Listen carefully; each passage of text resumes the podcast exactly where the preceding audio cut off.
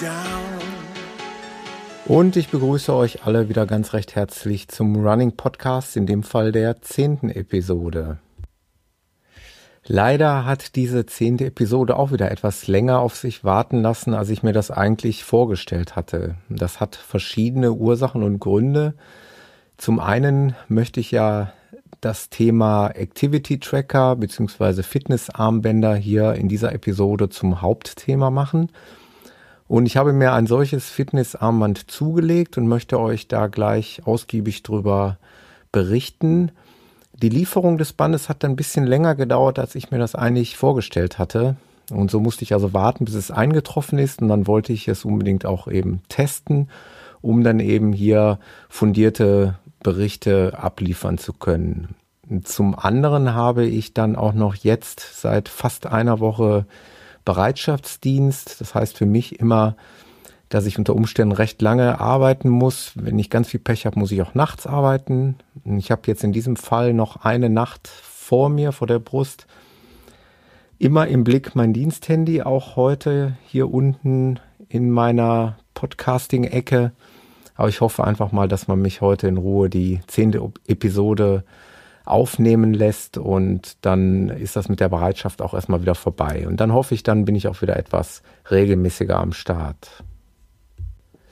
Ganz kurz noch etwas in eigener Sache. Ich habe mir also etwas Mühe gemacht bezüglich der Webseite www.running-podcast.de.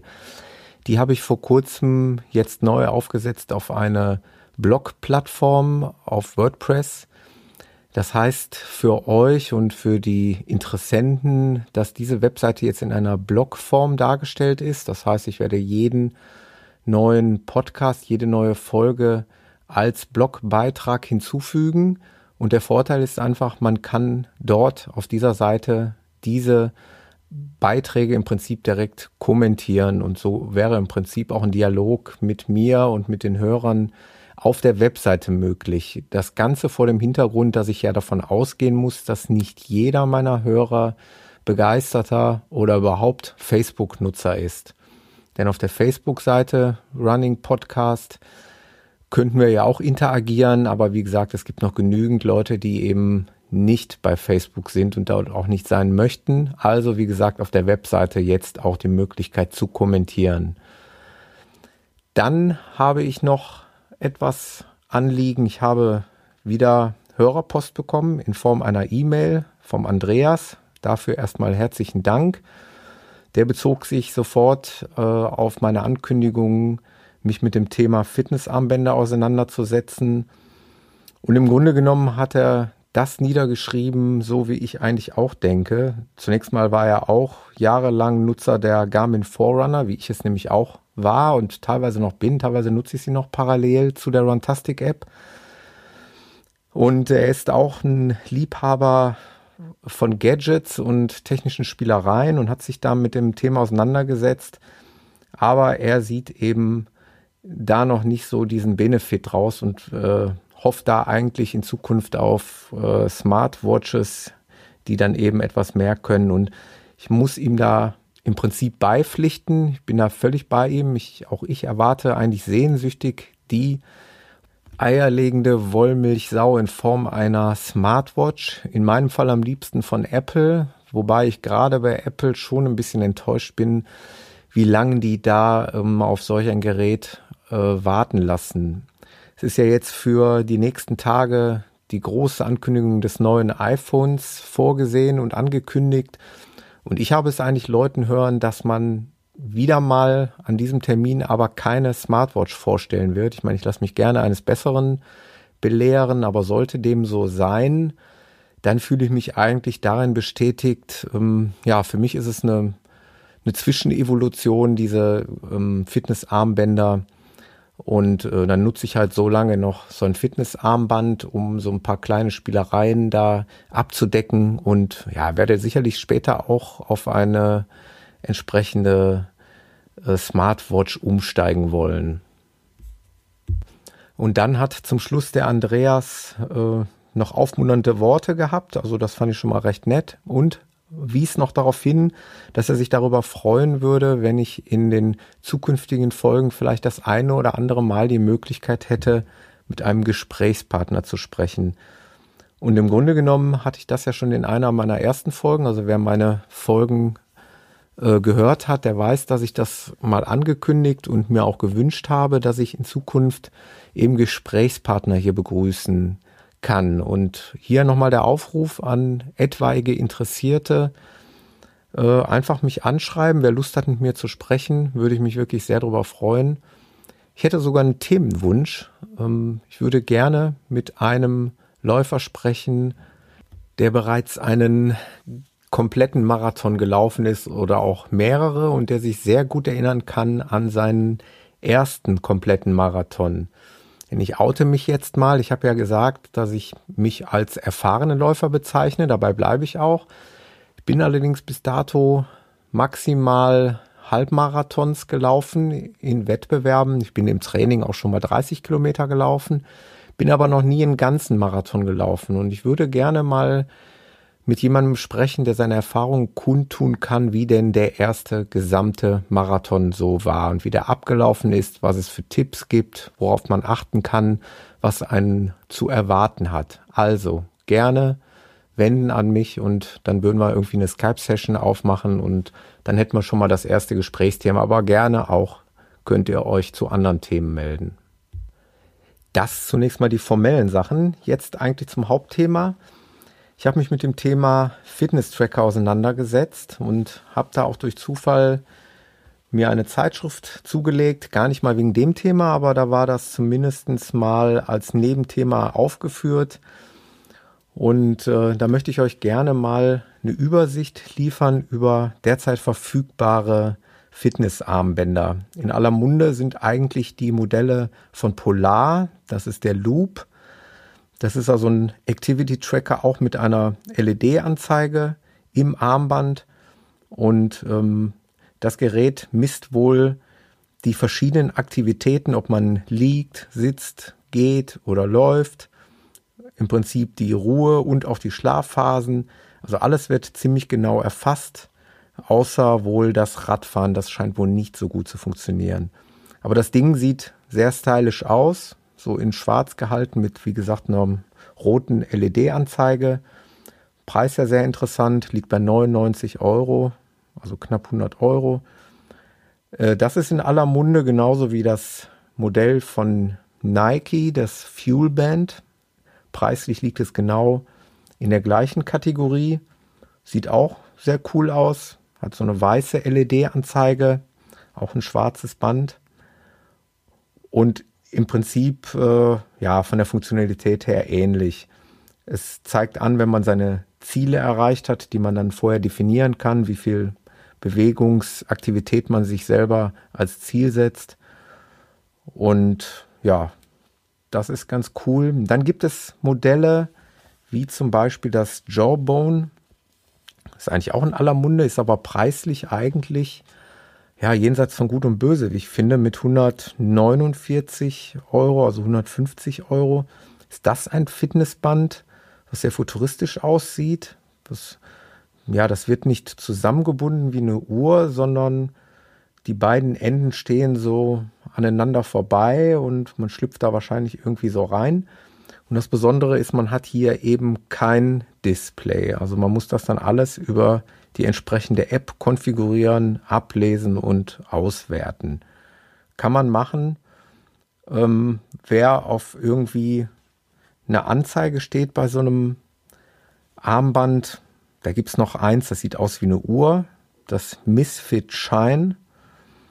Ähm, wirklich original wie eine Uhr, also eine runde Anzeige.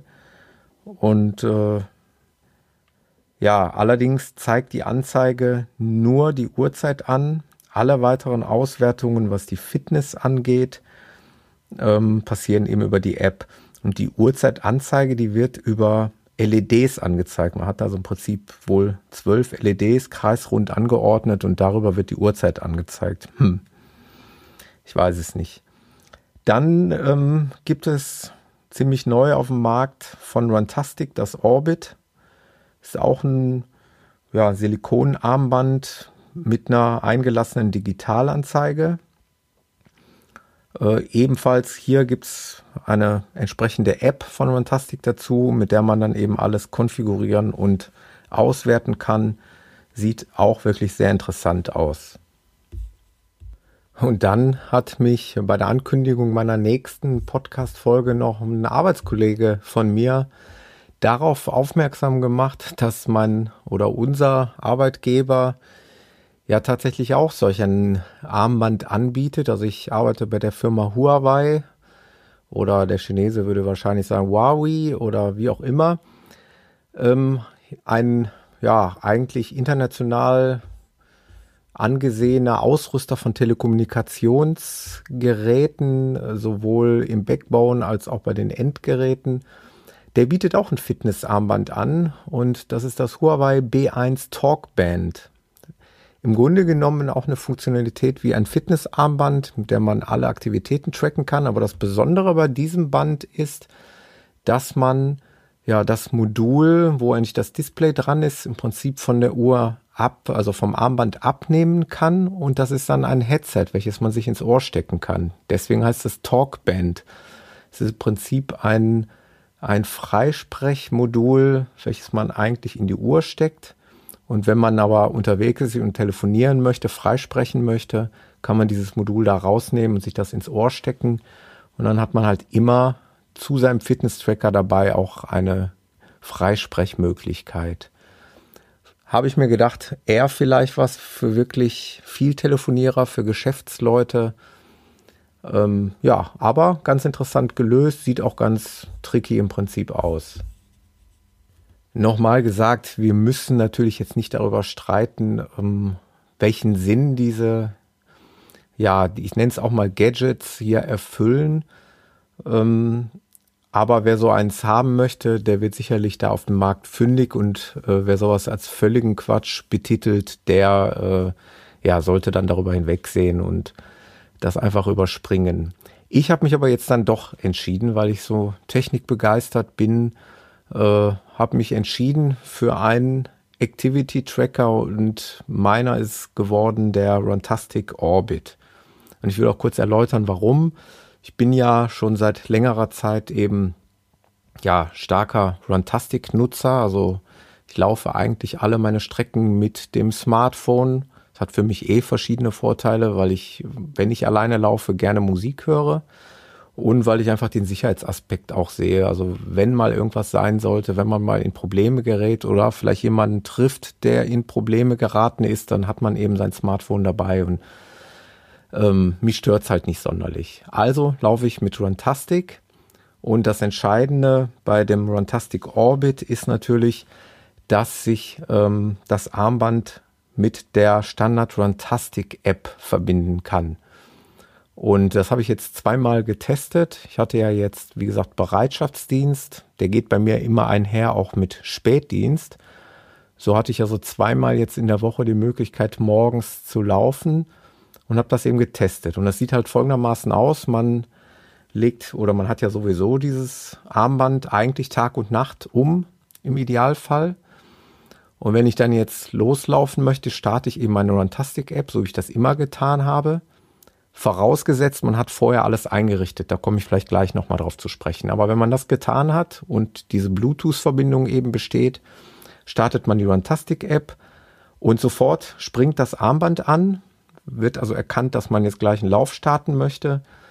Und ähm, das Display, welches sonst bei allen Aktivitäten immer sofort nach drei Sekunden wieder ausgeht, also wenn ich da irgendwelche Stati abrufe, ob es jetzt meine Schritte sind oder ob nur mir die Uhrzeit anschauen möchte oder wie auch immer, geht das Display immer nach drei Sekunden aus. Starte ich aber die Runtastic-App, bleibt das Display dauerhaft an.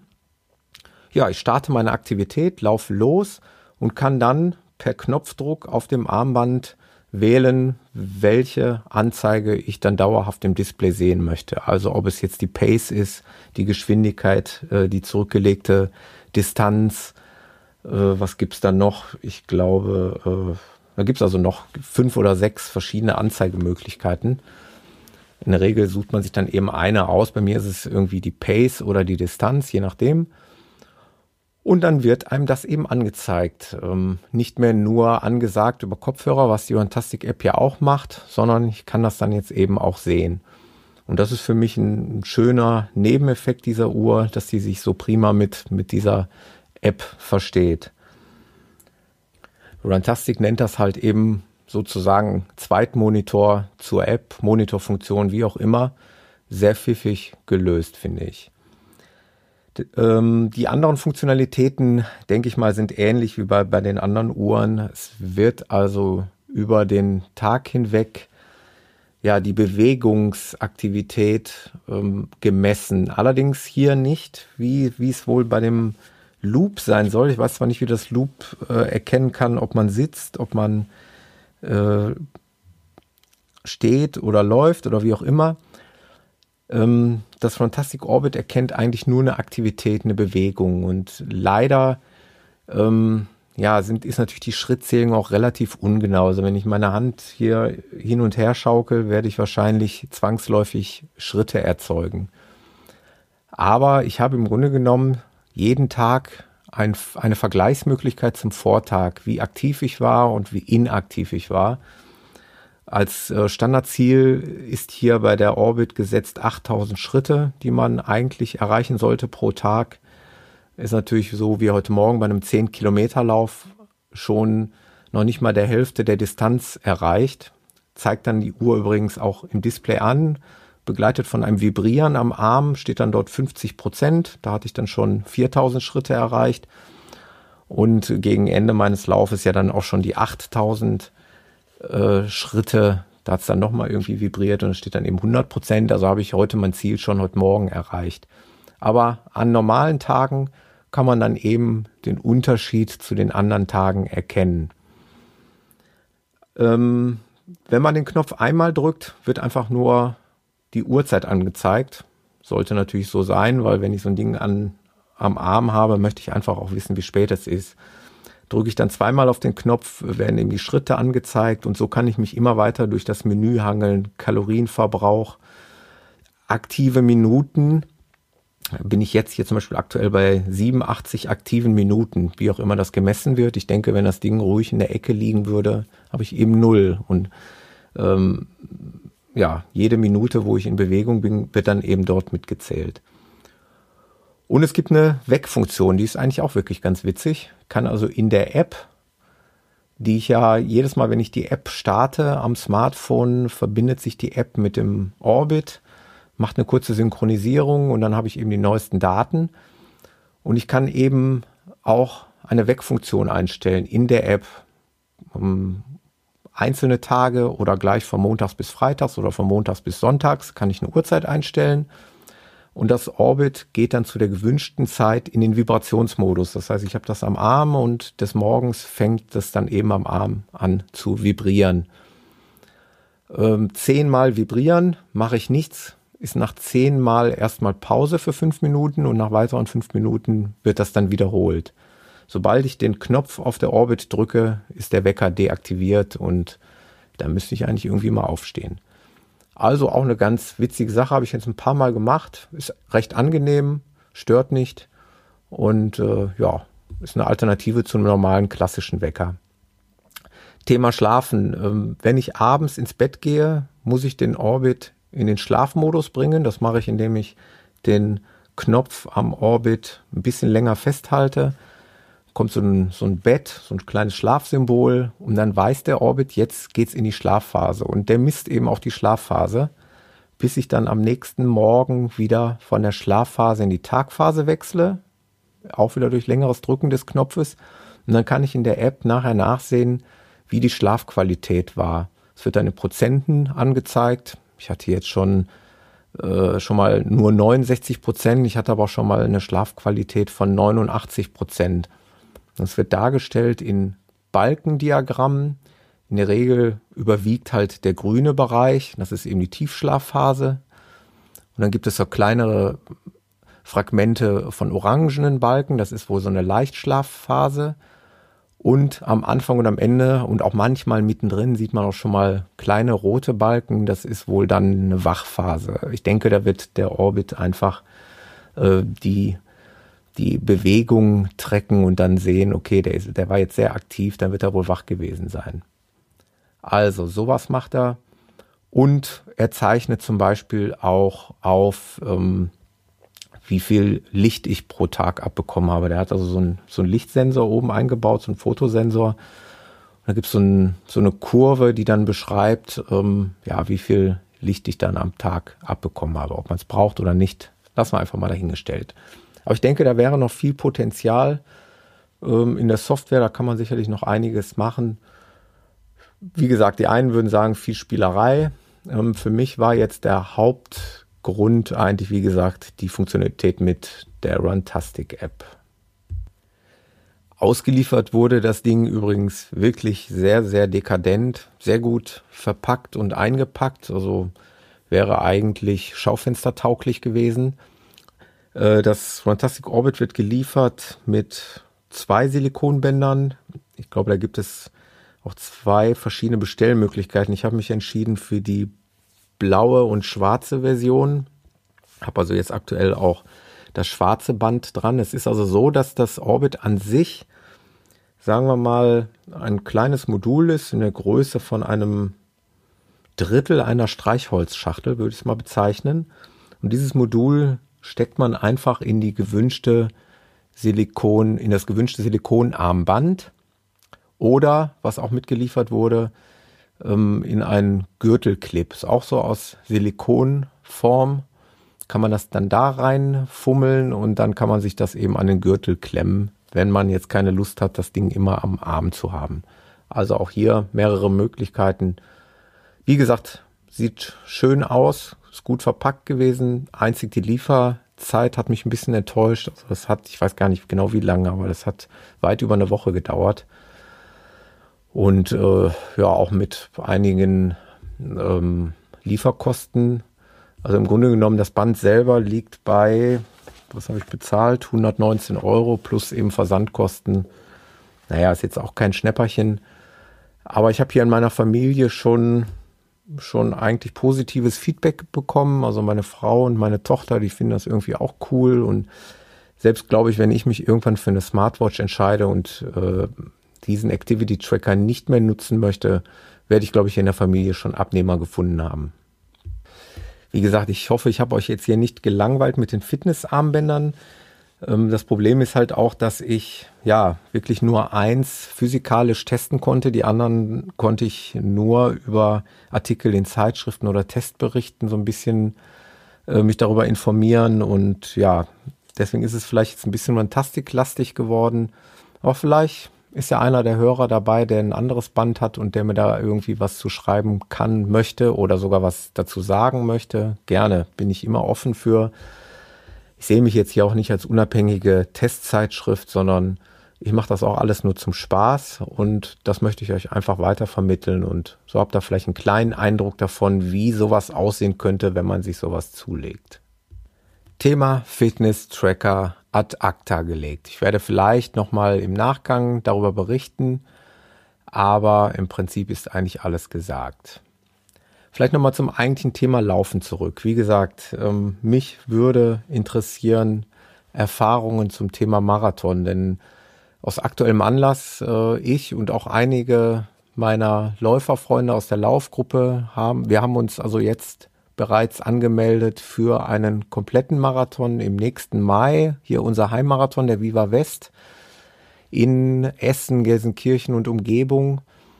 Und da sind wir alle schon sehr in sehr freudiger Erwartung. Und ja, ich frage mich schon, was einen da erwartet. Äh, ich denke mal, die doppelte Distanz zu laufen ist jetzt auch nicht selbstverständlich. Und da darf man schon sehr gespannt sein.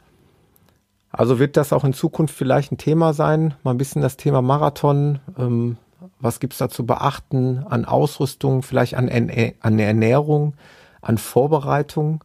Also wie kann ich mich am besten trainingstechnisch auf so eine lange Distanz vorbereiten? Denn ich habe ja selber jetzt festgestellt, dass natürlich jeder Kilometer mehr im Training auch schon eine gewisse Herausforderung darstellt. Und da muss man natürlich genau haushalten und überlegen, wie man sich dann vorbereitet. Also ich sehe meine eigentliche Vorbereitung eh erst im nächsten Jahr. Es ist ja so, dass ich eine Grundfitness mitbringe, aber um im Mai dann eben diesen ganzen Marathon zu schaffen, denke ich mal, muss da noch ein bisschen was gemacht werden. Also auch hier eure Erfahrungen sind gefragt.